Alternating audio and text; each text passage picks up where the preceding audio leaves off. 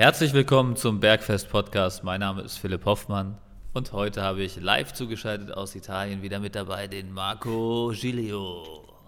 Servus Philipp, mein Lieber. Schöne Grüße hier aus dem Süden nach Darmstadt. Wo genau befindest du dich in Italien? Ähm, Heimat Apulien in der Nähe von Ostuni, der weißen Stadt. Wunderschön. Sehr zu empfehlen. Stiefelabsatz, richtig? Richtig, die Hacke. Sehr gut. Wie geht's dir? Wie war Toller die Woche? Co ähm, die Woche war super. Ähm, hier wird letzten Endes so ein toller Coworking Space kreiert, der es Leuten ermöglichen soll, äh, im Ausland zu arbeiten, in Jahreszeiten, in denen vielleicht woanders es nicht so angenehm ist und ähm, Leute gute Lebensqualität haben, gute Lebensmittel. Ist so ein bisschen das, was wir hier kreieren. Und ich teste das sozusagen aus. Und deshalb war die Woche ganz, ganz solide. Ich hatte die letzten drei Tage ziemlich viele ähm, Entwicklungsgespräche, die ich äh, gerade neu aufsetze und verändere und verbessere mit den Kunden, die mit der Kundschaft, die äh, das Hybrid Online-Coaching haben. Also wir sehen uns ja vor Ort, wenn ich in Deutschland bin und dann sehen wir uns online, wenn ich nicht in Deutschland bin. Und das waren gestern, war auch Zeit für ein Recap, so eine Zusammenfassung von allem. Das war super spannend und boah, wenn du dann so geballte Ladung, 25 Leute, 25 Charaktere hast in drei Tagen, ist das immer etwas, wo du dann ein, zwei Tage drüber nachdenkst. Da kommen dann viele Ideen, viele Lösungsansätze, neue Möglichkeiten, was zu vermitteln. Das finde ich total spannend. Und das, das passiert halt, wenn ich in dieser Situation bin. Wenn ich vor Ort bin, passiert das nicht. Es ist ein anderes Arbeiten, es ist ein persönlicheres Arbeiten, ähm, emotionaleres Arbeiten. Obwohl das auch hier, wenn man sich halt vor Ort sieht, auch wenn man online ist, stattfindet. Also, das war wirklich sehr spannend, so die letzten drei Tage. Ja. Wie ist es dir ergangen? Nicht schlecht, ja, das mit dem äh, viel Nachdenken, weil viele Kunden sehen, das habe ich ja im Prinzip fast jede Woche. Jetzt werden es immer mehr Kunden durch äh, Tobi und Selina, die mich ja fleißig unterstützen mit Personal Trainings, die dann auch nochmal zusätzlich ähm, Kunden haben, sodass die Gesamtsumme natürlich an Kunden nochmal mehr wächst, als ich das alleine könnte. Das heißt, es ist nochmal mehr Denkprozess, weil ich natürlich jeden Kunden selbst auch durchdenke und dann vor allem die Kunden, die bei Selina und Tobi trainieren, halt mit den beiden auch nochmal bespreche, wo auch nochmal viel Hirnschmalz reinfließt. Das auf jeden Fall kann ich sehr gut nachempfinden. Aktuell. Ja. Da beschäftigt mich sehr viel. Ansonsten hatte ich eigentlich ein äh, richtig geiles äh, Event am Wochenende geplant, am Samstag. Wollte ich einen äh, guten alten Freund aus dem Maschinenbaustudium in Wertheim besuchen und wir wollten das Fit for You in Wertheim testen. Die haben so einen Outdoor, also einen richtig krassen Outdoor-Trainingsbereich. Das wollte ich eigentlich mit ihm machen und dann bin ich auf halber Strecke mit meinem 177 Kilometer bisher gefahrenen Leasingfahrzeug stehen geblieben, weil Nein. der Motor extrem laute Geräusche gemacht hat und okay. mehr Gas noch lauter wurde, habe ich den Pannenservice alarmiert und die haben gesagt, ja, auf jeden Fall stehen bleiben, auch wenn noch keine Motorwarnleuchte am Start war und alles. Die haben mich dann abgeschleppt in die nächstgelegene Werkstatt und ähm, dann hat es circa fünf Stunden gedauert, bis ich wieder mobil war, weil kein, oh. kein Mietwagen verfügbar war in Aschaffenburg und dann wurde ich nach Kelzerbach mm. gefahren und in Kelzerbach habe ich mm. dann äh, meinen mein Mietwagen in Empfang genommen. Da ist leider das Training mit meinem guten Freund Marky Mark geplatzt. Ähm, aber Schade. Ich, ich habe dann bin dann erstmal gefrustet äh, zu mir hier ins Studio gefahren, habe mein Oberkörpertraining absolviert natürlich. Und danach ging es mir dann wieder besser. Aber das war so das, oh das negative Highlight des Wochenendes, würde ich sagen. Okay. Ansonsten war ich Sonntag noch äh, bei Freunden in Frankfurt und äh, wir haben bei Fit Kitchen bestellt. Warst du schon mal bei Fit Kitchen?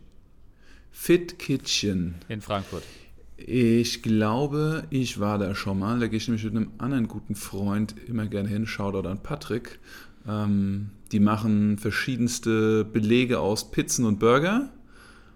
Verschiedene Teigzusammensetzungen. Äh, Aber alles, alles halt Low Carb, Low Fat, äh, mit Nähr yeah. Nährwerten auf der Speisekarte und so weiter. Alles halt äh, also ja. auf, auf Fitness Nutrition halt äh, optimiert. Da kannst du dann halt eine, eine Low Carb Pizza ähm, mit, ähm, äh, was hatte ich alles drauf? Ich habe ich hab so ziemlich alle Belege draufgeballert, die es gab. Also ich hatte, ich, ich hatte Hähnchen drauf, ich hatte äh, Light, Thunfisch und Ananas. Light Putenschinken, Light Chorizo, ähm, Light Rinderhack, Light Mozzarella, hatte ich glaube ich alles drauf. Ja.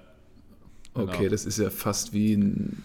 Okay. Dann gab es äh, äh, Eine Fleischrolle. Süßkartoffelpommes aus der Heißluftfritteuse mit äh, Light Mayonnaise, Light Curry Mayonnaise und ähm, irgendein Light Avocado Dip hatte ich, glaube ich, noch am Start. Alles mal durchprobiert. Aber ich habe eine Sache vergessen natürlich. Die haben auch Light und Low Carb Dessert. Das habe ich, Aha. verge das hab ich ta tatsächlich vergessen zu bestellen. Ah, und ich hatte noch ein Light Coleslaw. Ja, also Also, komplett alles in der Light-Variante durchprobiert. und wie ist dein Fazit? Also die Pizza ist überragend auf jeden Fall. Also kann man echt nichts sagen. Die steht in einer, einer normalen Pizza in nichts nach. Ähm, ich weiß nicht, wie viel ähm, Kilo Protein ich mir da an dem Tag reingestellt habe. Das war auf jeden Fall eine gute Dröhnung. Kann man auf jeden Fall mal machen. Und die liefern über Lieferando, also muss man nicht mal hingehen. Äh, war ein Träumchen. Ja. Ja, da gibt es eine ganze Menge. Also Fit Kitchen, es gibt äh, Eat Clever oder Soul Food, die, oder so nennen die sich mittlerweile. Ähm, Prep My Meal. Das sind alles so Optionen. Aber das ist halt ein richtiges wir- Restaurant. Das sind die anderen, die du jetzt aufgezählt hast, auch so richtige Restaurants? Nein, nein, nein. Das sind keine richtigen Restaurants, aber das Konzept ähm, gesundes Essen, du weißt genau, was wo drin ist, wo es herkommt, Ja. das gibt es auch bei denen. Prep My ja. Meal hatten wir ja auch mal kurzfristig hier im Studio. Das waren ja eher Mhm. so diese, diese Lunchpakete, die du dann geschickt bekommst, wo du dann eine komplette Mahlzeit sozusagen, die du dann in die Mikrowelle schieben kannst. Ne? Genau. Ja. Ja, Fit, Fit Kitchen in Frankfurt. Ja, doch, ich war schon. Ich war tatsächlich schon ein paar Mal da, aber ich habe immer den Salat gegessen. Ja, Den Salat mit, mit, mit, äh, mit, mit, mit Hähnchen oder mit Fisch oder was sie da so machen. Äh, ich habe tatsächlich noch nie eine Pizza dort gegessen, aber das und auch noch nie einen Burger. Weil wenn ich sage, ich esse eine Pizza, dann, ach, dann gehe ich halt schon zum Steinofen. Ähm, Wer weiß, vielleicht haben die auch einen Steinofen. Das kann ich dir jetzt gar nicht sagen. äh, haben sie nicht. Und wenn ich einen Burger esse, dann gehe ich noch in eine Burgerschmiede oder in einen ordentlichen Burgerladen. Aber ich werde es mal antesten. Danke für den Tipp. Ja. Sehr geil. Okay. Können wir ja nächst, Okay. nächstes Meeting machen wir da, Fit Kitchen. Dann, Mhm. Und du erinnerst mich dran, dass ich das Dessert bestelle. Was habe ich die letzte Ja. Ich war schon mal da irgendwann mit äh, unserem Kollegen Marvin aus, aus äh, Frankfurt. Weiß nicht, ob du dich Ah, noch ja. kannst, der war auch mit uns auf Natürlich. Ähm, Natürlich. Und äh, damals habe ich auch das Dessert vergessen. Ja, Ist Marvin noch aktiv? Ja der, ist, der hat mir gerade eine Voice Note geschickt. Also der ist äh, auf jeden Fall noch am Start. Der arbeitet in der CrossFit-Box äh, in, in Frankfurt auch relativ viel. In welcher? Äh, boah, das dafür bin ich jetzt überfragt tatsächlich. Okay, Ich bin ja nicht so im klar. Mhm. CrossFit aktiv. Ähm, deswegen hätte ich es mir selber, wenn er es mir gesagt hätte, hätte ich es mir nicht gemerkt wahrscheinlich. Cool. Aber kann ich Ja, rausfinden. Grüße. Kann ich rausfinden. Grüße, Grüße. Es gab eine Zeit, da haben wir zusammen den Arbeitsplatz geteilt. Das war bei, Fit, äh, bei, Fit, bei Fitness First am Opernplatz. Ah, ja, stimmt, ja. Genau. Apropos Dessert, wir hatten im Vorgespräch über die Projekte, die in der Weihnachtszeit kommen, auch einen neuen Riegel, Philipp. Und ich finde, den solltest du schon droppen, weil der hat was, der hat was für alle Fans des Süßen. Was ist das für ein neuer Riegel, den du testest? Ja, ich, ich, ich muss sagen, ich bin zum ersten Mal jetzt wieder in Kontakt mit Spekulatius gekommen. Meine Frau hat mir ein paar Spekulatius mitgebracht und ich bin ein riesiger Spekulatius-Fan. Und da kam natürlich sofort der Gedanke in meinen Kopf, wie kann man Spekulatius äh, fitnesstauglicher machen.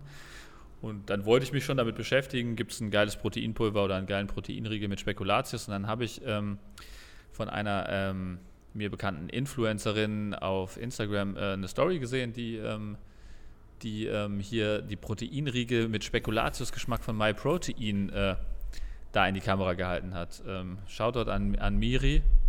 Die sind auf jeden Fall ausgezeichnet. Die habe ich mir natürlich direkt bestellt. Oh, Mit dem. Rabattcode, mit dem Rabattcode von Miri, den habe ich jetzt allerdings nicht mehr im Kopf. Kann man auch mal folgen auf Instagram. Ähm, und Achso, aber dann muss ich das jetzt in die Shownotes hauen, gell? Ich weiß Jetzt, jetzt muss es in die Shownotes droppen. Miri direkt verlinkt.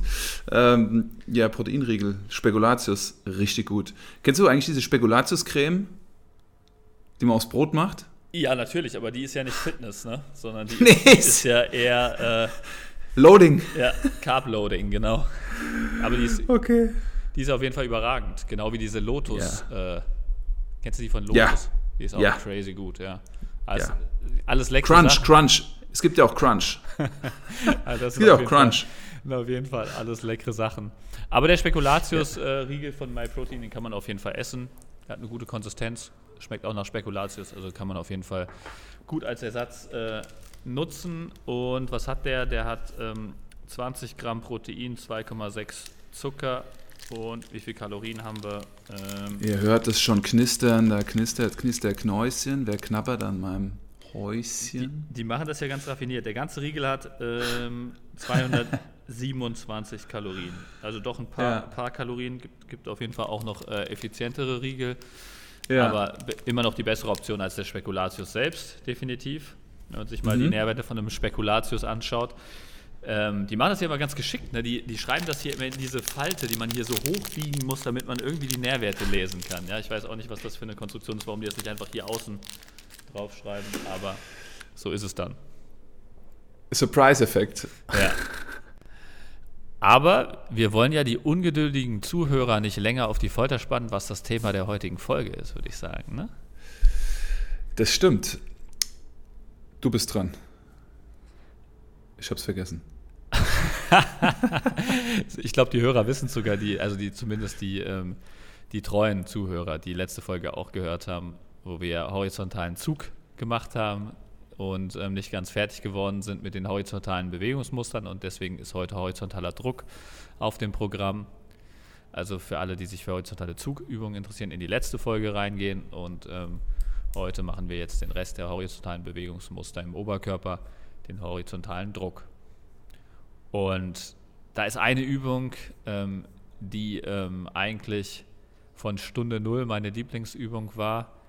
Ähm, jetzt in letzter Zeit, ich glaube, ich habe fünf Jahre lang sie gar nicht durchgeführt und Mhm. dann jetzt vor kurzem erst wieder angefangen damit. Von welcher Übung spreche ich?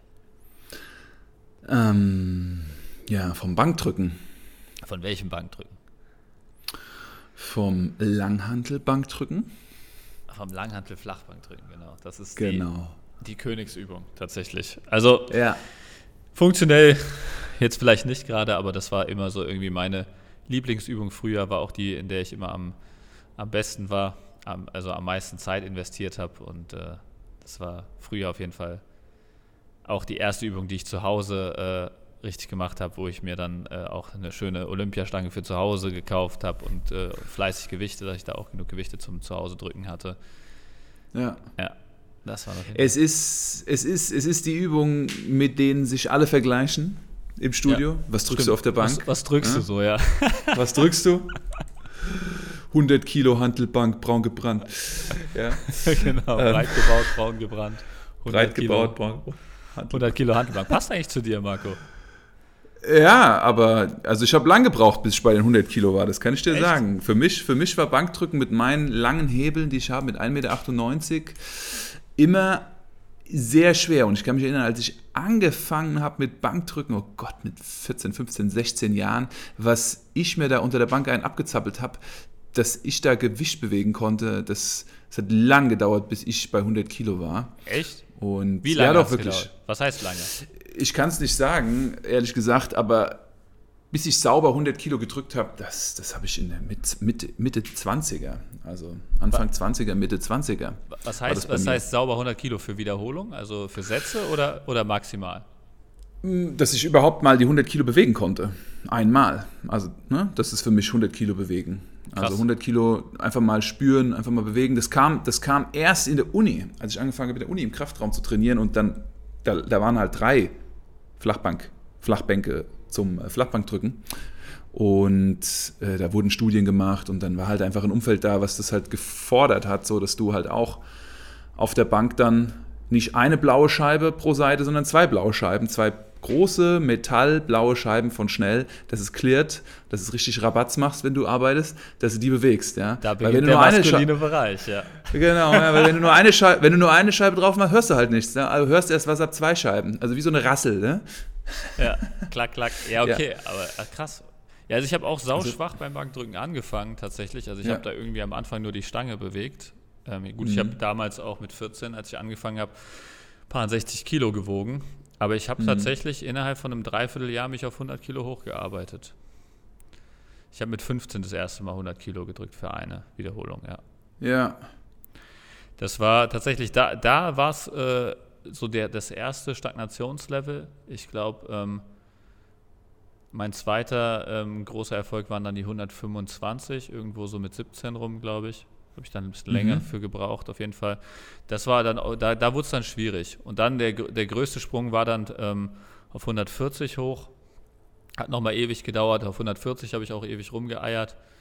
Und dann habe ich äh, im Kraft-3-Kampfverein damals einen Kumpel gehabt und da habe ich dann so mich nochmal, ähm, ich glaube 152,5 war dann mein Maximum. Was mhm. ich dann, äh, das war dann tatsächlich aber in der Uni-Zeit auch, ja. Also 140 habe ich irgendwo in der Abi-Zeit zum ersten Mal gedrückt und mhm. also mit 19 war das, glaube ich. Und genau dann 152,5 war irgendwo 2015 muss das, glaube ich, gewesen sein, ja. Und ich nehme an, mit Pause unten auf dem Block aus Holz. Ähm, ohne Block aus, aus Holz natürlich, also mit, auf der Brustablage, aber mit Ablage habe ich damals 152,5 gedrückt tatsächlich. Also nach Kraft-Dreikampfregeln, ja. Okay. Ja, ja. Das, das hat mich auch, genau, das hat mich auch viel Kraft gekostet, weil als ich damals im Kraft-3-Kampfverein ähm, angefangen habe zu trainieren, ähm, musste man halt mit Ablage drücken. Und mhm. ähm, ein paar Zentimeter weniger. Ja. Nee, also die, der, die Range war die gleiche, aber du hast, früher hast du das ja mit so einem leichten Bounce immer gedrückt. Das war eigentlich so die Fitnessstudio-Methode, weißt du?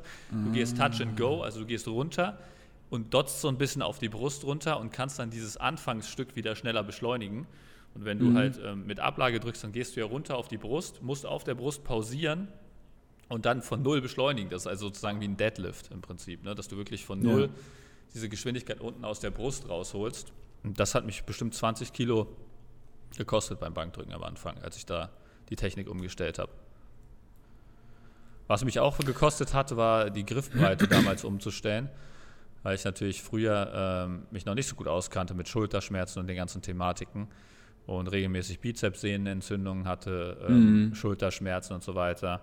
Und dann versucht man viel, dann habe ich auch die Griffbreite ein bisschen angepasst und so weiter. Ja. Aber da kommen wir heute auch drauf. Also Griffbreite wird auch ein interessantes Thema und auch welche Varianten man wählen kann, wäre nochmal interessant vielleicht. Mhm.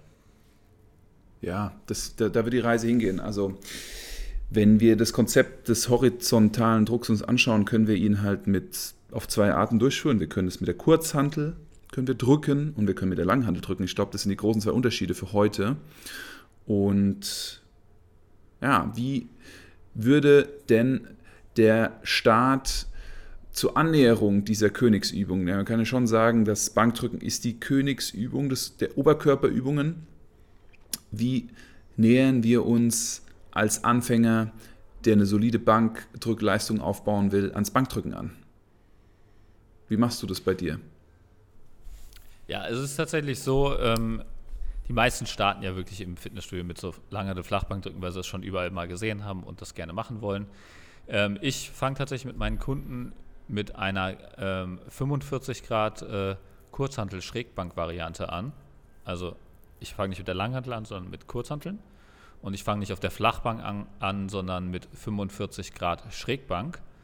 Ähm, es hat zwei entscheidende Vorteile. Zum einen ähm, Dadurch, dass du halt mit Kurzhanteln arbeitest, können sich linker und rechter Arm unabhängig voneinander bewegen und du erkennst sofort, ob ein Arm schwächer oder stärker ist und kannst das dann angleichen, weil natürlich immer nur so viel Wiederholungen absolviert werden, wie beide Seiten schaffen. Das heißt, die Seiten gleichen sich an. Ähm, du musst mehr stabilisieren, das heißt, es ist koordinativ anspruchsvoller. Das ist ganz äh, nett am Anfang, um die Bewegung gut zu erlernen. Und durch den 45-Grad-Winkel hast du ähm, das Thema, dass die Schulterblätter direkt in eine gute Position gedrückt werden. Also die Schulterblätter werden automatisch nach unten wandern, wenn du mhm. nach oben drückst.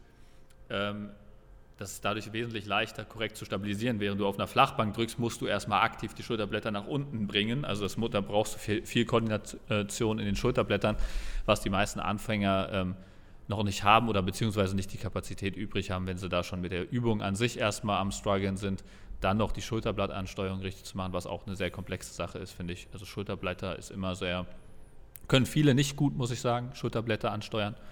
Ist ein, ja. ist ein sehr langer Lernprozess. Und deswegen hilft da das 45 Grad Schrägbank Kurzhandeldrücken eigentlich am besten bei, erstmal so gesunde Bewegungsmuster aufzubauen. Wie machst du es? Ich schließe mich da ganz dir an. Wir kommen aus, zwar auch aus der gleichen Schule, aber ich glaube, selbst wenn wir aus einer unterschiedlichen Schule kommen würden, ist der Vorteil von dieser jede Arm und jede Hand bewegt eine Last am Anfang sehr mehrwertig, wie du es gesagt hast. Stabilität und Balance. Nervensystem muss mehr an der Stabilisierung des Gewichts innerhalb der Bewegung arbeiten. Und das steigert natürlich die Ansteuerung aller stabilisierenden Muskulatur der Schulter. Ähm, wenn wir auf das Thema Ellenbogenposition eingehen, hast du ja gesagt, wichtig ist ein Winkel von unserem Oberarm da wo der Bizeps dranhängt und der Trizeps zu, unserer, zu unserem Torso, also zu unserer Brust, von 45 Grad. Das kriegen wir damit auch viel besser gelehrt, als wenn wir eine lange Stange in der Hand halten. Und der Aspekt Dehnung. Ja, also wir haben mehr Range oder durch mehr Stretch auf die Muskeln, die wir treffen wollen, die wir reizen wollen. Und das ist ähm, same bei mir. Ich fange ein bisschen tiefer an, ich fange bei 30 Grad an, hat ein bisschen mehr Kraft dann aus der Brust, ein bisschen weniger Schulteranteil, arbeite mich dann meistens auf flach, je nachdem, ob die Leute das gut umsetzen können, flach oder 15 Grad. Das ermöglicht wiederum mehr Gewicht zu bewegen und danach gehe ich jetzt in der dritten Phase gehe ich meistens dann auf 45 Grad erst. Ja. Ja. ja ich mach's, Was machst du mit? Hm? Ich mache es mit den 45 Grad genau. Ähm, andersrum gedacht tatsächlich. Also, weil ich, mhm. ich habe die Erfahrung gemacht, dass die Kunden am Anfang noch relativ wenig Trainingsvolumen vertragen und regenerieren mhm. können. Und mhm. dadurch, dass ich 45 Grad mache, habe ich genau die Mitte aus Schulter und Brust sozusagen. Also ich rekrutiere ja. beides sehr stark, also sowohl Schultern ja. als auch Brust. Und dann mhm. kann ich halt äh, mit einem Bewegungsmuster den horizontalen und den vertikalen Druck ab abfangen oder abfrühstücken oder wie man es auch immer nennen mag, mm, sodass ich dann mhm. mit weniger Volumen ähm, zwei Be Bewegungsmuster bedienen kann. Das ist sozusagen mein Gedanke dabei. Das ist ein guter Punkt. Philipp geht da darauf hinaus, dass es zum Beispiel noch äh, Druckbewegungen gibt, die über 45 Grad gehen. Das wäre auch die nächste Frage. Also würdest du ähm, noch steiler sein in der Bank, mehr als 45 Grad, oder wärst du da schon raus, was horizontalen Druck angeht? Also heute bin ich da auf jeden Fall raus, weil wir heute bei horizontalen mhm. Druckübungen sind im Podcast, gell? Gut, gut, gut, gut, ja. gut. Ja, und das ist so, ne? Also damit, damit meinst du halt, wenn du über 45 Grad gehst, kriegst du halt einfach noch mehr Schulter mit rein. Und das ist das, was das, äh, die Toleranz von Volumen angeht. Das hatten wir in unseren Podcast-Folgen Trainingsparameter. Äh, die meisten Kunden vertragen nur eine Übung pro Bewegungsmuster und schaffen auch nur einen schweren Satz pro Übung, pro Bewegungsmuster. Und mit diesem 45-Grad-Winkel treffen, gehen wir sozusagen in die Richtung Nacken drücken, also über Kopf drücken, haben aber auch Brust mit dabei. Das ist die goldene Mitte. Ja. So gesagt. Clever. Genau. Ja. Und natürlich ja. kann man dann später, ähm, wenn mehr, mehr Volumen toleriert wird, kann man entweder noch ein horizontales Bewegungsmuster isoliert dazu nehmen oder noch ein vertikales Bewegungsmuster, was wir dann in einer der nächsten Podcast-Folgen auch noch erklären werden, die vertikalen mhm. äh, Druckbewegungsmuster. Ähm, ja. Am Anfang ist es für den Druck sehr ausreichend, weil ich am Anfang auch stärkeren äh, Fokus auf den Zug setze, mhm. ähm, weil meistens die Disbalance tendenziell eher dahin geht, dass die Leute im Druck stärker sind, im Zug schwächer. Ja. Und, und deswegen habe ich meistens im ersten Trainingsplan eine vertikale Zugübung, ähm, eine horizontale Zugübung und ähm, halt nur eine Druckübung, die beide Muster abdeckt, ähm, drin. Ja. Wie, wie variierst du das Ganze mit Griff? Also was für einen Griff nutzt du? Was für eine, wie sollen die Menschen, die sich der ganzen Sache annähern, die Handel halten? Was haben wir da für Spielräume? Ja, also da mache ich tatsächlich auch relativ einheitlich am Anfang den neutralen Griff, also dass die Handflächen einander zugewandt sind während der ganzen Be Bewegungsausführung. Weil ähm, im Fitnessstudio sieht man es häufig, oder die meisten machen das so, dass sie ähm, einen pronierten Griff verwenden. Das heißt, dass äh, die Hanteln sozusagen ähm, wie eine Langhantel gehalten werden. Ja? Also dass man die im Prinzip ähm, nicht die Handflächen einander zuwendet, sondern die Daumen einander zuwendet, was automatisch dazu führt, dass bei den meisten Leuten die Ellbogen sehr weit nach außen wandern und dann der ähm, Oberarm zu Oberkörperwinkel ähm, nicht, ja. wie Marco gerade gesagt hat, bei 45 Grad ist, sondern eher bei 90 Grad, mhm. was meistens zu schnell zu Schulterschmerzen führen kann und auch nicht der idealen Kraftentwicklung dient. Also da gibt es auch Studien zu, dass zum Beispiel beim Kugelstoßen der ideale Winkel 42 Grad ist zwischen Oberkörper und Oberarm, wo man die maximale Kraft generieren kann. Und da kann man sich dann natürlich ein Beispiel dran nehmen und das dann für sein Bankdrücken auch direkt so umsetzen, dass man dann 45 Grad Winkel herstellt.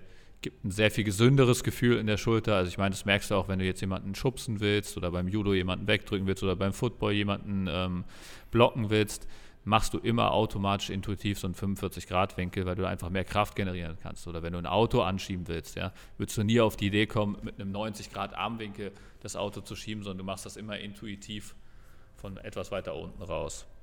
Ja, da kann man ja. seinem Körper ruhig vertrauen, dass der es intuitiv richtig macht und muss den nicht dann über so ein ähm, komisches Bewegungsmuster in äh, eine Bewegung bringen, die vielleicht für die Schulter gar nicht so intuitiv ist. Das ist auf jeden Fall der Winkel, wo wir am meisten Kraft erzeugen können. Hundertprozentig. Also Footballer, Rugby-Spieler oder wenn wir ein Auto anschieben. Mhm. Auch beim Kraft-3-Kampf. Guck dir starke Bankdrücke an. Bankdrück, Weltrekorde, was auch immer. Alle drücken 45 Grad, da gibt es keine Ausnahmen. Da drückt mhm. keiner irgendwie äh, mit einem 90-Grad-Winkel. Das siehst du nicht. Das siehst du nur okay. bei Bodybuildern. Da geht es dann wieder um die Faserverläufe. Fa Faserverläufe der Brust ist eine andere Geschichte wieder geht es um ja. die Ästhetik. Wenn es erstmal ums Funktionelle, um den Kraftgewinn äh, geht, ist auf jeden Fall der 45-Grad-Winkel der ideale tatsächlich. Ja. Wie gehst was du dann weiter noch, vor, Marco? Ähm, was hast du noch für Griffvarianten? Griffvarianten. Also, was können wir nochmal? Rotierend? Ein, Probierst du rotierend aus? Mache ich aktuell nicht viel mit Kunden tatsächlich. Mhm. Ähm, ist noch eine Variation, die man machen könnte, wenn man jetzt zum Beispiel noch mehr Range generieren muss, möchte im, im Schrägbankdrücken, kann man ähm, eine pronierende Variante wählen, sodass man im Prinzip oben in diesem pronierten Griff startet und während man runtergeht, dann immer weiter äh, die Hand hin eindreht, sodass man dann unten in einer supinierten, also in einer Untergriffvariante ist, also komplett. Also die Daumen zeigen unten nach außen sozusagen. Ja, genau, da kriegt man nochmal mehr Stretch, mehr Range mit rein. Ist aber auch ein bisschen komplexer, also man muss sich dann halt noch auf diese Drehbewegung konzentrieren, während man drückt. Und ähm, die meisten Leute haben schon sehr gut damit zu tun, erstmal generell zwei Kurzhantel zu stabilisieren. Mhm. Und ähm, deswegen ist es eine Variante, die jetzt in meinem äh, Personal Training sehr wenig äh, Platz hat. Wie ist es bei dir? Variation kommt vor, wenn Plateaus da sind. Also was ich auch mache, ist, ich äh, verändere die Griffe, also dickere Griffe, zum Beispiel Fat Grips, um dass die Leute einfach mehr Kraft entwickeln, dadurch, dass sie fester greifen können oder größer greifen müssen und die Rotation, also Rotation nach außen.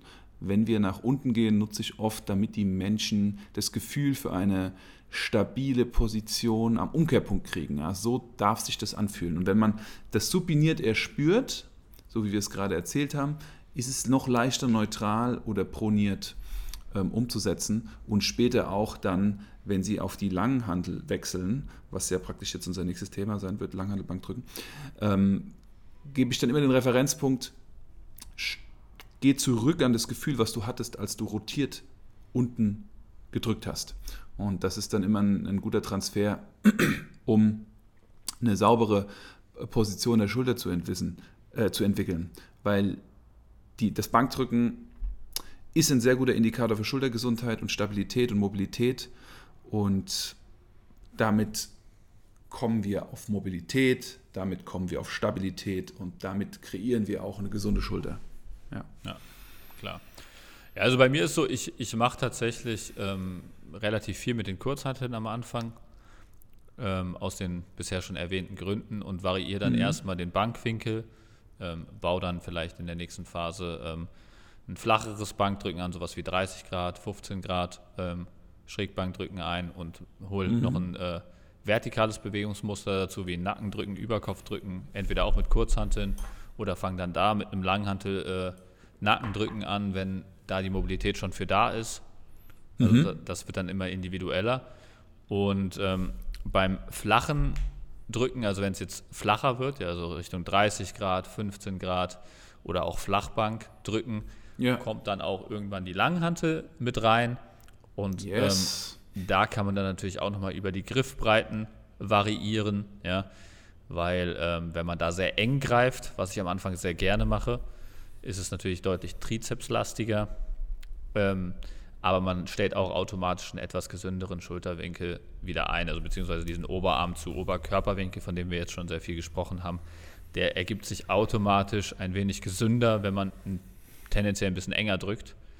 Und ähm, auch der Ablagepunkt der Langhantel auf der Brust ist mhm. deutlich weiter unten, als die meisten das einschätzen. Also er ist nicht auf Schlüsselbeinhöhe dann, das wäre dann eher Nein. so, wenn du 90 Grad Winkel hast, sondern der ist irgendwo bei den Brustwarzen in der Nähe.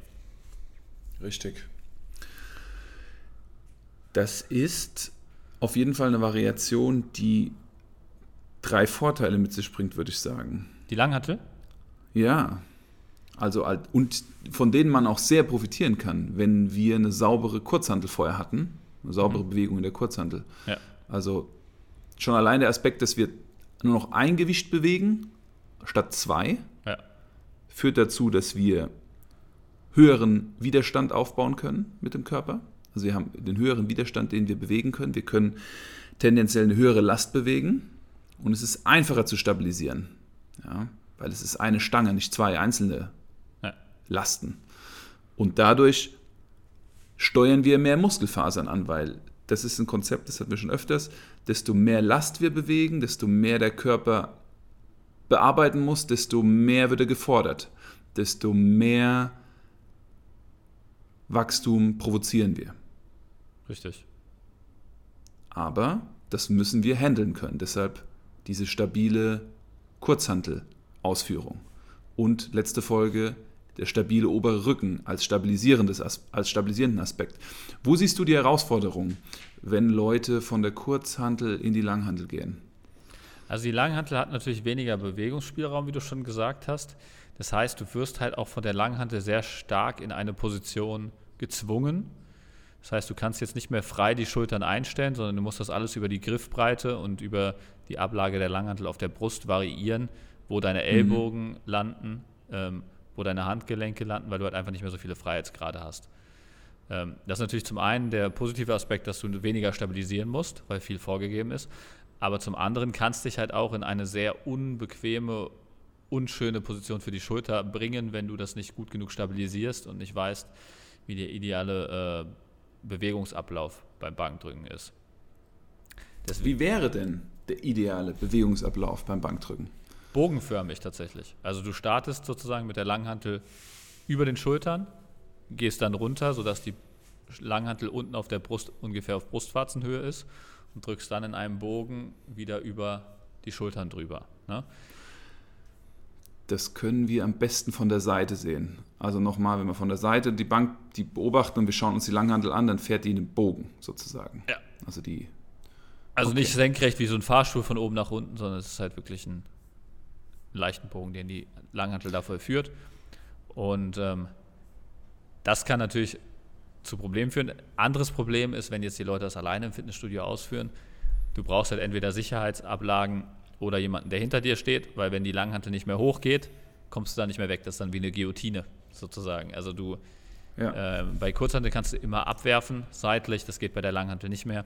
Das ist natürlich dann auch der entscheidende Nachteil von der Langhantel. Aber da gibt es meistens, in den meisten Fitnessstudios gibt es ja so Power Racks, wo Sicherheitsablagen drin sind, die du dir dann auf Brusthöhe einstellen kannst, sodass du dann einfach auf den Sicherheitsablagen ablegen kannst und unten rauskriechen solltest, wenn du dich ein bisschen verschätzt. Ja, und ich würde fast so weit gehen, dass ich sagen würde, das ist die einzige Übung, von der wirklich eine Gefahr, existenzielle Gefahr ausgeht und es ist die einzige Übung, wo es wirklich wichtig ist, wenn wir Fortschritte machen wollen, dass wir jemanden haben, der uns die Handel abnimmt, wenn wir beim Muskelversagen angekommen sind oder wir die Möglichkeit haben, eine Ablage zu nutzen. Ja, ja. Kann, man, kann, man, kann man definitiv so sehen. Ähm, von der Griffbreite, warum verwende ich jetzt einen engeren Griff, keinen breiten Griff? Das wäre noch vielleicht eine interessante Frage, weil die meisten Leute verwenden ja dann doch im Fitnessstudio, wenn man guckt, einen breiten Griff. Und mhm. ähm, die meisten Leute können mit einem breiten Griff auch deutlich mehr Gewicht bewegen, weil sie einfach mehr Brust rekrutieren können. Ähm, und was natürlich auch hinzukommt, man hat weniger Bewegungsradius, je breiter man greift, weil einfach dieser Weg, den die Stange zurücklegt, nicht so lang ist. Warum ja. würdest du jetzt trotzdem einen engen Griff empfehlen, obwohl du doch eigentlich mehr Gewicht bewegen kannst und äh, äh, mehr Brust rekrutieren kannst bei einem breiten Griff, Marco? Der engere Griff gewährleistet am Anfang eine sauberes Erlernen der Technik und eine saubere Positionierung des Ellenbogens. Und ein biomechanisch geringeres Gewicht, was wir bewegen können. Also wenn wir breit greifen, können wir mehr bewegen, aber wir können es nicht unbedingt stabilisieren. Da kommen wir wieder zu dem Aspekt, was du nicht kontrollieren kannst, das kannst du nicht beschleunigen. Und wenn wir starten mit einem engeren, einem schulterbreiteren Griff, einem schulterbreiten Griff, haben wir die optimalere Voraussetzung, diesen Winkel, den wir beim Kurzhandelbankdrücken lernen, nämlich 45 Grad, aufzubauen. Wir haben eine gute Rekrutierung aller beteiligten Muskelgruppen, die die Außenrotation stabilisieren und aus der können wir Kraft entwickeln. Das wäre so für mich der allererste Aspekt, warum ich sagen würde am Anfang schulterbreit. Ja, ich sehe das noch pragmatischer als du tatsächlich. Ich denke mhm. mir halt, je mehr Weg du zurücklegen musst bei einer Bewegung, desto mehr Muskelfasern musst du rekrutieren. Das heißt, desto mehr Muskeln kannst du auch aufbauen. Also da ist dann halt noch mhm. mehr Armeinsatz mit dabei bei dem längeren Weg sozusagen. Du musst mehr Korrekt. Trizeps mit rekrutieren, was ja gut ist am Anfang, weil du halt einfach möglichst viele Muskelgruppen in einer Übung wieder abfrühstücken kannst. Und ähm, du hast das Problem, dass du bei einem sehr breiten Griff hast du ähm, das Thema, dass die Gewichtseinspeisung direkt in dein Schultergelenk reingeht. Also du hast, wenn du jetzt sehr breit greifst, dann ist dein Oberarm 45 Grad zum Oberkörper in der obersten ja. Position, was dazu führt, dass der Oberarm eigentlich im Prinzip ganz senkrecht in das Gelenk reindrückt, was auch nicht unbedingt nett ist für das Gelenk. Wenn du enger greifst, dann ist ja dein ähm, Oberarm drückt eher an deinem Schultergelenk so ein bisschen vorbei, was dann die Schulterblätter noch sehr gut ab federn können und du hast nicht so eine hohe Belastung auf dem Schultergelenk. Ja? Deswegen, ich will, mhm. weil Schulterschmerzen eine der häufigsten Ursachen beim Krafttraining oder häufigsten Phänomene beim Krafttraining sind, will ich Schulterschmerzen. Vor allem als, beim Bankdrücken. Ja, ja, deswegen will ich Schulterschmerzen so gut wie möglich vermeiden. Deswegen vermeide ich auch Griffvarianten, die nicht unbedingt notwendig sind am Anfang, die tendenziell statistisch gesehen eher zu Schmerzen führen. Das sind so die zwei Hauptaspekte, warum ich da noch ähm, neben dem Armwinkel ähm, großer Fan von engerem Bankdrücken bin. Gute Aspekte. Da will ich noch die Handgelenksposition mit einbringen. Also es macht auf jeden Fall Sinn, mit einem geraden Handgelenk zu drücken, weil der Klassiker ist, wenn wir das Handgelenk nach hinten abknicken und ein passives Handgelenk haben, wir als nächstes uns dann auch noch schöne Schmerzen im, ja, im Handgelenk einhandeln. Also die Hände immer gerade lassen, Spannung halten ja. in der Hand. Ja. Ist natürlich nicht immer so leicht, vor allem wenn die Gewichte schwerer werden. Ne? Sieht man ja. auch bei äh, sehr vielen Profis, dass die Handgelenke abknicken. Solange die Handgelenke das vertragen, das Volumen, was man da bewegen will, ist das alles, denke ich, auch noch im grünen Bereich. Aber natürlich wäre es sinnvoll, das von Anfang an halt möglichst gut direkt zu lernen, dass man die Handgelenke gut stabilisiert. Und den Daumen auf jeden Fall immer mitnehmen, um die, weil um wir wollen keinen kein Affengriff. Genau, kein Affengriff oder auch Suicide Grip genannt. Ähm, es gibt mehr Vorteile von dem Daumen mitzunehmen, als nicht den Daumen mitzunehmen. Ja. Bei den Bankdrückwettkämpfen ist es tatsächlich auch nicht erlaubt, den Daumen nicht um die Stange zu machen. Du musst den Daumen ja. um die Stange machen, weil sonst halt die Hantel aus der Hand rutschen kann und auf deinem Brustkorb landen kann, was zu unschönen Verletzungen führen kann. Deswegen da immer Daumen um die Hantel herum. Was gibt es denn jetzt noch für andere Bewegungsmuster. Also wir haben jetzt äh, Schrägbankdrücken in verschiedenen Variationen, Kurzhantel, Langhantel. Also beziehungsweise Langhantel haben wir eigentlich noch nicht auf der Schrägbank besprochen, aber ist natürlich genauso möglich, dass man den Bankwinkel variiert und dann auch das Langhantelbankdrücken auf einer Schrägbank durchführt. Wir haben Langhantelbankdrücken in verschiedenen Variationen. Ähm, was wäre jetzt noch Punkte, die du gerne anreißen würdest, Marco? Ich würde auf jeden Fall, um das Thema äh, Drücken mit Kurz- und Langhandel auf der Bank abzuschließen, das Thema Stabilität war ansprechend, denn wir dürfen uns daran erinnern, das Bankdrücken ist ja ein Ganzkörper, ist eine Ganzkörperübung. Und was oft vergessen wird und was ich oft auch merke im Training ist, was machen eigentlich die Beine und die Füße und der Hintern, wenn wir auf der Bank liegen? Liegen wir einfach nur auf der Bank und konzentrieren uns, das Gewicht nach oben zu drücken?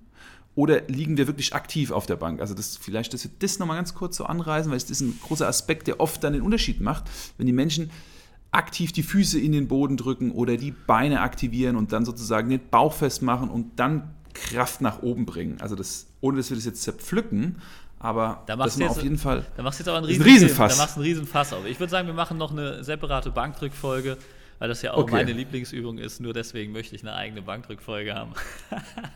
nee, okay, aber, okay, okay. Aber ähm, weil das, das wird dann schon, schon ausarten, weil da gibt es viele Philosophien und viele haben ihre Vorteile mhm. ähm, und Nachteile. Also da, das würde ich tatsächlich auf eine separate Folge, wenn es die Hörer interessiert, gerne mal ähm, dann, feedbacken. Dann machen wir noch eine separate Bankdrückfolge, wo wir genau auf die Feinheiten und auf die Trainingspläne, wie man ein brachiales Bankdrücken entwickeln kann, auch eingehen können. Ich glaube, das wäre dann noch. Würdest du, das machen wir auf jeden Fall. Würdest du trotzdem, die, wie würdest du die Aussage ähm, werten, Bankdrücken ist eine Ganzkörperübung? Ja, das ist eine philosophische Frage tatsächlich, weil okay. ein Bodybuilder könnte da äh, ganz anders argumentieren und sagen, ich will ja isoliert die Brust treffen und genau die, diesen Faserverlauf und deswegen, das, das, das meinte ich gerade. Ähm, mhm. Also von der funktionellen Perspektive und wenn du viel Gewicht auf der Bank bewegen willst, aus Powerlifting-Sicht macht es mit Sicherheit Sinn zu sagen, Bankdrücken ist eine Ganzkörperübung. Ja. Machst du es in unserem Kontext, Training mit Anfängern, Fortgeschrittenen, Profis, Sinn darauf zu achten, dass der ganze Körper aktiv ist? Ja, kommt darauf an, was das Ziel des Kunden ist tatsächlich. Wir, es bleibt spannend. Ja. Wir werden es auf jeden ja. Fall nochmal aufgreifen. Ja. Aber ihr seht, es äh, ist immer auch so eine Frage, aus welcher Schule wird das Ganze betrachtet. Ja. Will ich mich nicht festlegen, deswegen, ja. Aber das, das, mach, das machen wir nochmal im Detail. Ähm, was es noch für klassische Bewegungsmuster gibt oder eine Spezialvariante, wobei wir das vielleicht auch auf die Bankdrückfolge verschieben könnten, ist die ähm, Camber Bar. Das ist eine Bar, also eine Stange, wo ähm, eine ähm, Einkerbung in der Mitte ist, dass man noch tiefer gehen kann beim Bankdrücken. Ist auch eine sehr schöne Variante, aber ich glaube, da gehen wir wirklich in der Bankdrückfolge drauf ein. Das ist ein bisschen spezielleres Thema, was auch nicht viele Fitnessstudios haben. Ähm, Macht Spaß auf jeden Fall. Ja.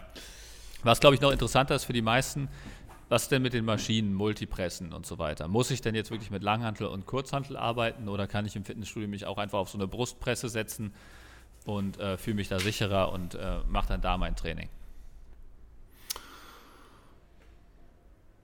Ähm, ich würde sagen, es funktioniert und es bringt Fortschritt, aber es ist wie wenn man ein paar Schritte überspringt, weil die Maschinen uns einiges an Koordination abnehmen, die wir aber lernen sollten und die für uns von Vorteil ist, wenn wir dann zu den Maschinen zurückkehren. Also ich würde sagen, erst freies Gewicht, dann Maschinen. Beides hat Vor- und Nachteile. Aber ich glaube, wenn man erst die Koordination hinkriegt, dann bleibt man auf der Maschine auch gesund und hat auch den Vorteil der Maschine. Ja. Wo ich Maschinen noch ganz gerne einsetze, ist, wenn ich ähm, Kunden habe, die nicht so häufig bei mir sind und aber jetzt ein, ein Bankdrücken noch nicht äh, mit schwerem Gewicht ausführen können, weil sie die Technik noch nicht so sauber haben, dass sie das könnten, dass sie ähm, technisch sauber arbeiten an einem freien Bankdrücken im Block A, also im ersten Trainingsblock, also in, den, mhm. in dem ersten Teil eines Trainingsplans oder in, den ersten, in der ersten Übung einer Trainingseinheit. Und dann ja. hinten raus im Training nochmal ein Maschinen, ähm, Bewegungsmuster reinkriegen. Also zum Beispiel wäre jetzt klassisch, ähm, im ersten Block habe ich ähm, Langhantel-Flachbankdrücken drin, da wird die Technik verfeinert, das Gewicht ähm, ist so leicht, dass man auch an der Technik noch arbeiten kann, dass man sich auf die Technik noch konzentrieren kann und man geht nicht brutal ans Muskelversagen, sondern eher da, wo die Technik unsauber wird. Und ähm, dann macht man im Block B ähm, danach ähm, eine Brustpresse, wo man sich auf gar nichts konzentrieren muss und einfach den Muskel nochmal ähm, bis ans Muskelversagen belasten kann, ohne sich Sorgen bezüglich Verletzungen oder falscher Ausführung machen zu müssen. Das kombiniere ich ganz gerne, weil so ist der Muskel dauerhaft ausbelastet und man kann sich trotzdem mit ruhigem Gewissen auf die Technik konzentrieren. Mhm. Ist eine gute Konzeption kommt bei mir vor, wenn zum Beispiel ein Konzept wie das 6, 12, 25 Konzept, also 6 Wiederholungen, 12 Wiederholungen, 25 Wiederholungen und dann wäre, alle werden hintereinander durchgeführt, 6 Wiederholungen mit 65 Grad, Langhantel, Bankdrücken, 12 Wiederholungen mit 30 Grad Langhantel Bankdrücken, 25 Wiederholungen könnten dann zum Beispiel eine Maschine Flachbankdrücken mit der Maschine gemacht werden. Also in Wiederholungsbereichen, wo es von Vorteil ist, wenn wir die Koordination abgeben können, wenn wir einen Muskelwachstumsreiz setzen wollen oder auch sozusagen das Gewebe entleeren wollen, dass es dann ganz viel Zucker wieder aufnehmen kann und ganz viel Nährstoff, also Metabol arbeiten. Ja, Metabol ist immer so das Unwort. Das hatten wir auch im Vorgespräch. Verstehen wahrscheinlich die meisten Zuhörer nicht. Also das heißt im Prinzip stoffwechsellastig, aber auch das verstehen die meisten Zuhörer äh, nicht und wahrscheinlich auch viele Trainer nicht. Deswegen, ähm, ich, ich glaube, einfacher gesprochen heißt es, ähm, man geht mehr Richtung äh, Muskelaufbau. Also der Muskel wird äh, größer vor allem mhm. und äh, Neural wäre dann das Gegenstück dazu. Also dass mehr das zentrale Nervensystem arbeitet, das kann man einfach zusammenfassen. In, man, man ist vor allem kraftorientiert und nicht, äh, dass der Muskel dicker wird, sondern einfach nur, dass der Muskel besser arbeitet und, und mehr Kraft generieren kann. Was für eine Rolle haben fliegende Bewegungen, Flies, mit Kabelzügen, mit Kurzhanteln bei dir im Vergleich zum Bankdrücken, im Vergleich zum Kurzhantelbank drücken. Ja, das ist ja eine, eine, Isolationsübung, wenn man so will. Also man isoliert sehr gut den Brustmuskel zum Beispiel, wenn man so eine fliegende Variante macht, sei es mit Kurzhanteln oder am Kabelzug oder auch an, einem, einer äh, Butterfly-Maschine. Ja. Trifft sehr gut isoliert die Brust. Ähm, kommt bei mir erst sehr spät vor, weil ähm, ich baue immer ganz gerne erstmal eine Basis auf. Wie gesagt, am Anfang vertragen die meisten noch nicht so viel Trainingsvolumen, sollten aber trotzdem alle Muskeln abdecken können. Deswegen möglichst wenig Bewegungsmuster, möglichst viele Muskeln abdecken, ist am Anfang das Ziel. Und je mehr Volumen vertragen wird, desto eher kann man dann nach einem Bankdrücken, nach einer Druckvariante auch noch eine ähm, isolierte Brustmuskelübung einbauen. Und wenn jetzt jemand wirklich den Fokus hat, eine massive Brust aufzubauen, dann ähm, kommt, ähm, sobald die Grundlage gelegt ist, auch noch sowas mit rein. Und dann kann man auch, wenn man jetzt zum Beispiel sagt, die obere Brust äh, hat die meisten Defizite, kann man zum Beispiel ein ähm, fliegende oder Flyings oder wie man es auch immer nennen mag, Butterfly von unten am Kabelzug durchführen, also dass der Kabelzug unten rauskommt und man dann nach oben zieht, womit man halt sehr gut die oberen Fasern der Brust treffen kann. Und ähm, da kann man das dann sehr gut isoliert steuern und verschiedene Faserverläufe gezielt nochmal ansteuern. Aber das ist wirklich, wie gesagt, das spezifischere Training, was dann aufbaut auf der Basis, die erstmal gelegt werden muss. Ne? Mhm. Wie ist es bei dir? Mhm sehr ähnlich. Viele wollen direkt solche Übungen, um den Muskel zu spüren, den, den, die Durchblutung zu spüren, den Pump zu spüren, die Spannung zu spüren, weil sie die ganze Zeit aus diesem Konzept kommen und sind dann erstmal irritiert, wenn wir mit Kurzhantel und Langhantel arbeiten und dann auch so das Gefühl vermissen, dass Spannung auf dem Muskel ist oder Durchblutung auf dem Muskel ist. Und dann ist immer erstmal eine Zeit des Umlernens und Erklärens angesagt, um den Leuten begreiflich zu machen, dass wenn sie danach wieder zurückkehren zu den Übungen, die sie die ganze Zeit schon machen, oder diese Übungen, wie wir gerade gesagt haben, Flies und Kabelzüge, sie viel mehr bewegen können an Last und dadurch einen viel größeren Effekt haben und vor allem auch das sehr stabiler machen können, weil viele holen sich gerade so die Probleme in die Schulter, wenn sie die fliegenden Bewegungen machen an Kabel und an Kurzhanteln und die Schulter außer Rand und Band ist und überhaupt nicht da ist, wo sie sein soll. Und dann treffen sie auch grundsätzlich den Muskel, also isolieren den Muskel viel weniger, weil sie viel kompensieren mit anderen Muskeln, die drumherum sind. Ja. Ja. Gut, ich meine, Muscle-Mind-Connection ist, glaube ich, äh, oder Mind-Muscle-Connection, wie man es auch immer nennen mag, also diese, dieses Spüren des Muskels wirklich, ja. Das ist ein sehr missverstandenes äh, Thema, finde ich, was heutzutage über Social Media ähm, sehr breit getreten wird, aber häufig missverstanden wird. Ja, also es, es gibt ja auch Studien, die zeigen, dass eine bessere Muscle-Mind-Connection auch ein besseres Muskelwachstum zur Folge hat. Ja. Nur was dabei häufig vergessen wird, ist, äh, wenn man das Gewicht drastisch reduzieren muss, um eine Muscle-Mind-Connection herzustellen, ist das nicht mehr vergleichbar. Weil wenn ich jetzt 100 Kilo Flachbankdrücken mache und den Muskel nicht spüre und dann äh, 50 Kilo runternehme und 50 Kilo Bankdrücken mache und dabei den Muskel besser spüre, hast du halt trotzdem immer noch die Hälfte an Last drauf und somit die Hälfte an Muskelschaden, die du verrichten kannst. Und dann wird auch dieses bisschen Muscle-Mind-Connection, was du dann mehr hast, nicht den Muskel stärker wachsen lassen. Das ist das, was die meisten vergessen, sondern es geht darum, dass du eine bessere Muscle-Mind-Connection beim gleichen Gewicht hast. Ja. Deswegen, also das, da muss man halt aufpassen, dass man da nicht zu viel Wert auf Muscle-Mind-Connection legt und dann vergisst, Gewicht zu bewegen. Ja. Also weil das ist immer noch das, was den Muskel schaden und die Spannung auf den Muskel bringt. Wenn man keine Spannung auf den Muskel bringt, dann wird da auch nichts wachsen, egal wie gut deine Muscle-Mind-Connection ist. Ja. Weil ähm, du kannst auch mal Wandsitzen machen, da hast du auch eine super Muscle-Mind-Connection, da fangen deine Beine nämlich relativ schnell an zu brennen, aber ein großes Muskelwachstum davon wirst du auch nicht generieren. Ja. Das ja, ist halt das, ja, worauf man da äh, aufpassen muss. Ja. Ja, spricht mir aus der Seele. True Story. Ja. Also. Und ist natürlich auch, wenn du am Anfang mit den ganzen Bewegungsmustern wie Bankdrücken, äh, Kreuzheben, Kniebeugen und so weiter überfordert bist, weil das halt einfach was Neues für dich ist, was du erst lernen musst, hast du natürlich auch nicht so viel Kapazität übrig, um dich auf den Muskel zu konzentrieren. Das heißt aber nicht, dass der Muskel nicht wächst, weil der Muskel muss ja arbeiten, um dieses Gewicht nach oben zu bringen. Das ist keine andere mhm. Chance. Deswegen, du hast am Anfang sowieso so viel Muskelwachstum, ohne eine Muscle-Mind-Connection überhaupt zu haben, dass du dir da gar keine Gedanken drum machen kannst. Das ist auch wieder eher was Spezifischeres, was du dann halt mit der Zeit entwickeln kannst, wenn die Übungen alle eingeschliffen sind und du dich wirklich auf andere Dinge konzentrieren kannst und einfach Kapazität übrig hast, um dir über sowas Gedanken zu machen. Mhm. Ja, also da finde ich ganz wichtig zu verstehen. Basics first. Basics first. Definitiv. Das ist es immer so. Ja. Gut, was haben wir denn ähm, für umsetzbare äh, Ansätze für unsere Zuhörer? Was würdest du jemandem empfehlen, der jetzt horizontale Bewegungsmuster in seinen Trainingsplan integrieren möchte?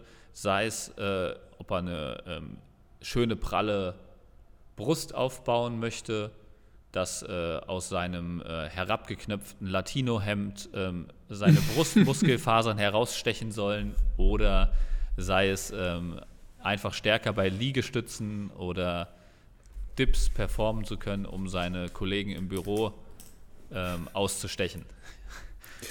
Genau, für die Dip-Challenge im Büro empfiehlt sich auf jeden Fall, ähm, dass Qualität und Bewegungsradius vor Kraft kommt, sprich Kurzhantelvariationen als erstes auf den Plan kommen sollen, wo wirklich bis nach unten, bis zum Ende der Bewegung gearbeitet wird. Und wenn ihr euch mal im Studios umschaut, es machen, es macht fast keiner. Es macht keiner. Und ich bin sehr sauber in meiner Beobachtung und drücke auch mal ein Auge zu, aber es macht wirklich, also 95% der Leute arbeiten nicht im vollen Radius und die werden deshalb auch nicht stärker. Deshalb wäre das Schritt Nummer eins, die Kurzhantel nehmen und mit der Kurzhantel den Muskel komplett von oben bis unten trainieren, zu stabilisieren. Das wäre mein Go-To first. Was würdest du danach machen? Ähm, je nachdem, was das Ziel ist, ähm, würde ich dann halt spezifischer werden und dann halt gucken, welchen, welche Übungen bringen den größten Mehrwert. Ähm, was wir heute komplett außen vor gelassen haben, fällt mir gerade noch ein. Liegestütz ist auch eine, ein horizontales äh, Druckbewegungsmuster, oh, ja. was wir jetzt äh, rausgelassen haben, obwohl das auch eines der beliebtesten ist, habe ich zum Beispiel sehr viele Kunden und Kundinnen vor allem, die ihren ersten Liegestütz mit mir lernen wollen und dann später vielleicht auch einen ersten Dip. Ähm, mhm. Da ist es so, dass natürlich diese ganzen ähm, Druckvarianten, Druckbewegungsmuster, die wir jetzt äh, aufgezählt haben, auch auf den Liegestütz einzahlen. Ja? Der einzige ähm, zusätzliche Schwierigkeitsgrad beim Liegestütz ist halt, dass die Bauchspannung oder die, die Körperspannung halt noch zusätzlich gewährleistet sein muss. Und das kann man noch gezielt über verschiedene Bauchmuskeln, Muskelübungen ähm, oder Core-Übungen ähm, üben, wenn das wirklich limitierend sein sollte. Aber bei den meisten führt es schon dazu, wenn sie einfach mal stärker beim Schrägbank oder beim ähm, Flachbank Kurzhantel drücken werden, dass sie dann auch relativ schnell einige Liegestütze schaffen. Ja? Also deswegen, also dieser Weg, den wir jetzt hier bisher aufgezeichnet haben, funktioniert auch wunderbar für Liegestützen. Also wenn ihr noch keinen Liegestützen schafft, müsst ihr euch da nicht mit Liegestützen erstmal abquälen, sondern geht ruhig erstmal an die Gewichte, wo ihr feine Progressionsstufen wählen könnt, wo ihr jedes Mal ein bisschen mehr Gewicht drauflegen könnt, ein paar mehr Wiederholungen machen könnt, ein Gewicht auswählen könnt, was euch am besten passt, was euch nicht zu schwer ist. Und dann, sobald ihr eine gewisse Grundkraft aufgebaut habt, geht ihr an die Liegestützen ran. Und ähm, mhm. dann geht das viel einfacher und ist viel weniger demotivierend, als es ist, wenn man jetzt einfach die ganze Zeit Liegestützen versucht und es nicht schafft. Ja. Und damit wäre die Frage beantwortet, muss ich wirklich ins Fitnessstudio gehen, damit ich einen Liegestütze schaffe? Ja, denn im Gym haben wir die Möglichkeit, unser Körpergewicht zu reduzieren. Also wenn wir eine Liegestütze machen, bewegen wir einen Teil von unserem Körpergewicht. Und wenn wir mit Kurzhanteln arbeiten, können wir das skalieren nach unten. Also wir können viel weniger bewegen, wir können es viel besser anpassen und dann können wir wieder zurückkehren zum Bewegungsmuster. Also es ist definitiv ja. einfacher, das ist definitiv ja. einfacher, da hast du recht. Ansonsten würde ich nochmal verweisen auf unsere ähm, Training wie im Gym Podcast-Folge. Ich weiß nicht, wie, wie hieß die nochmal? Das war ähm, ähm, freies Training freies oder Training wie im Knast. Nee, ja. ich glaube, so haben wir sie nicht genannt, aber das war unser Einstieg auf jeden Fall. Training im Freien oder Training ohne Geräte. Ja, Genau, also da gibt es auch eine Folge, wo wir auch genau das erklären, wie man zum ersten Liegestütz kommt ohne Gewichte, wie man da auch verschiedene Progressionsstufen ähm, bilden kann. Aber ähm, jetzt nochmal abschließend, ähm, horizontale Bewegungsmuster würde ich, ähm, wie gesagt, mit Kurzhantelvarianten starten, dann auf Langhantelvarianten gehen und ähm, solange man das Gefühl hat, dass man sich noch nicht ausbelasten kann mit diesen freieren Bewegungsmustern, kann man auch Maschinenbewegungen hinzuziehen und wenn man dann später einen Haufen Volumen reinbauen will und sich vielleicht nicht über dieses gesamte Volumen konzentrieren wollen würde, kann man natürlich auch über die Maschinen noch zusätzliches Trainingsvolumen hinzufügen. Und ähm, yes. dann kann man immer die Muskulatur komplett ausreizen und hat das Beste aus beiden Welten, sowohl die funktionellen und kräftigen Aspekte wie auch die ähm, Muskelfaser isoliert zu treffen und ähm, einen Haufen Volumen ohne Verletzungsgefahr reinzubauen ins Training. Das wäre ein sehr zu empfehlender Weg, den die Mehrheit nicht geht. Deshalb von mir auch viel Erfolg dabei. Sehr schön, Marco. Wolltest du noch was, äh, hast du noch was auf dem Herzen, was zu horizontalen Druckbewegungsmustern auf jeden Fall noch an den Zugehörer gebracht werden muss? Finde ich, können wir wirklich ähm, sehr gut in der Folge Bankdrücken, so wie wir es auch mit der Folge äh, Klimmzug gemacht haben, können wir in der Folge Bankdrücken ähm, thematisieren. Und ich denke, in der nächsten Folge, wenn wir horizontalen Zug und Druck oder horizontalen äh, Druck machen, da wird auch noch ein bisschen was kommen. Nee, ich bin fürs Erste wirklich ähm, zufrieden. Wir haben eine kleine Reise gemacht über die verschiedenen Vor- und Nachteile von Kurzhantelbankdrücken und Langhantelbankdrücken. Wir haben uns ein bisschen mit Isolationsübungen beschäftigt und Griffvarianten, also ziemlich rund und ziemlich mehrwertig auf Wirklich, war alles mit drin. Auf jeden Fall. Und für alle Leute, die eine Bankdrückfolge haben wollen, gerne feedbacken, kommentieren unter unsere äh, unter unseren Post zu diesem äh, Thema hier schreiben. Ähm, und dann machen wir eine gezielte Bankdrückfolge mit den geheimsten Trainingsroutinen, die einen von hm. 20 Kilo Stange auf 100 Kilo Bankdrücken transportieren von 100 Kilo auf 120 Kilo Bankdrücken, von 120 Kilo auf 150 Kilo Bankdrücken, was auch immer da gewünscht ist. Und wenn es darüber hinausgeht, kann ich auch mal meine Kraft-Dreikampf-Kumpels wieder rekrutieren, die euch dann erklären, wie ihr von 150 auf 200 Kilo Bankdrücken kommt. Die können wir gerne einladen. Wir freuen uns auch immer, wenn ihr uns rückmeldet, wenn ihr uns bewertet. Fünf Sterne, das freut uns. Wenn ihr uns folgt, dass ihr immer up to date seid, was bei uns so geht und was wir Neues an Inhalt bieten. Und ähm, ja, man lernt nie aus, würde ich sagen. Wir lernen nie aus, deshalb freuen wir uns auf jegliche Form von Feedback. In diesem Sinne, Marco, mach's gut. Tschüss da draußen an die Zuhörer und wir hören uns nächsten Mittwoch mit einer neuen Folge. Yes. Yes, Philipp, dir auch. Schöne Woche und euch da draußen auch. Passt auf euch auf. Ciao. Ciao, ciao.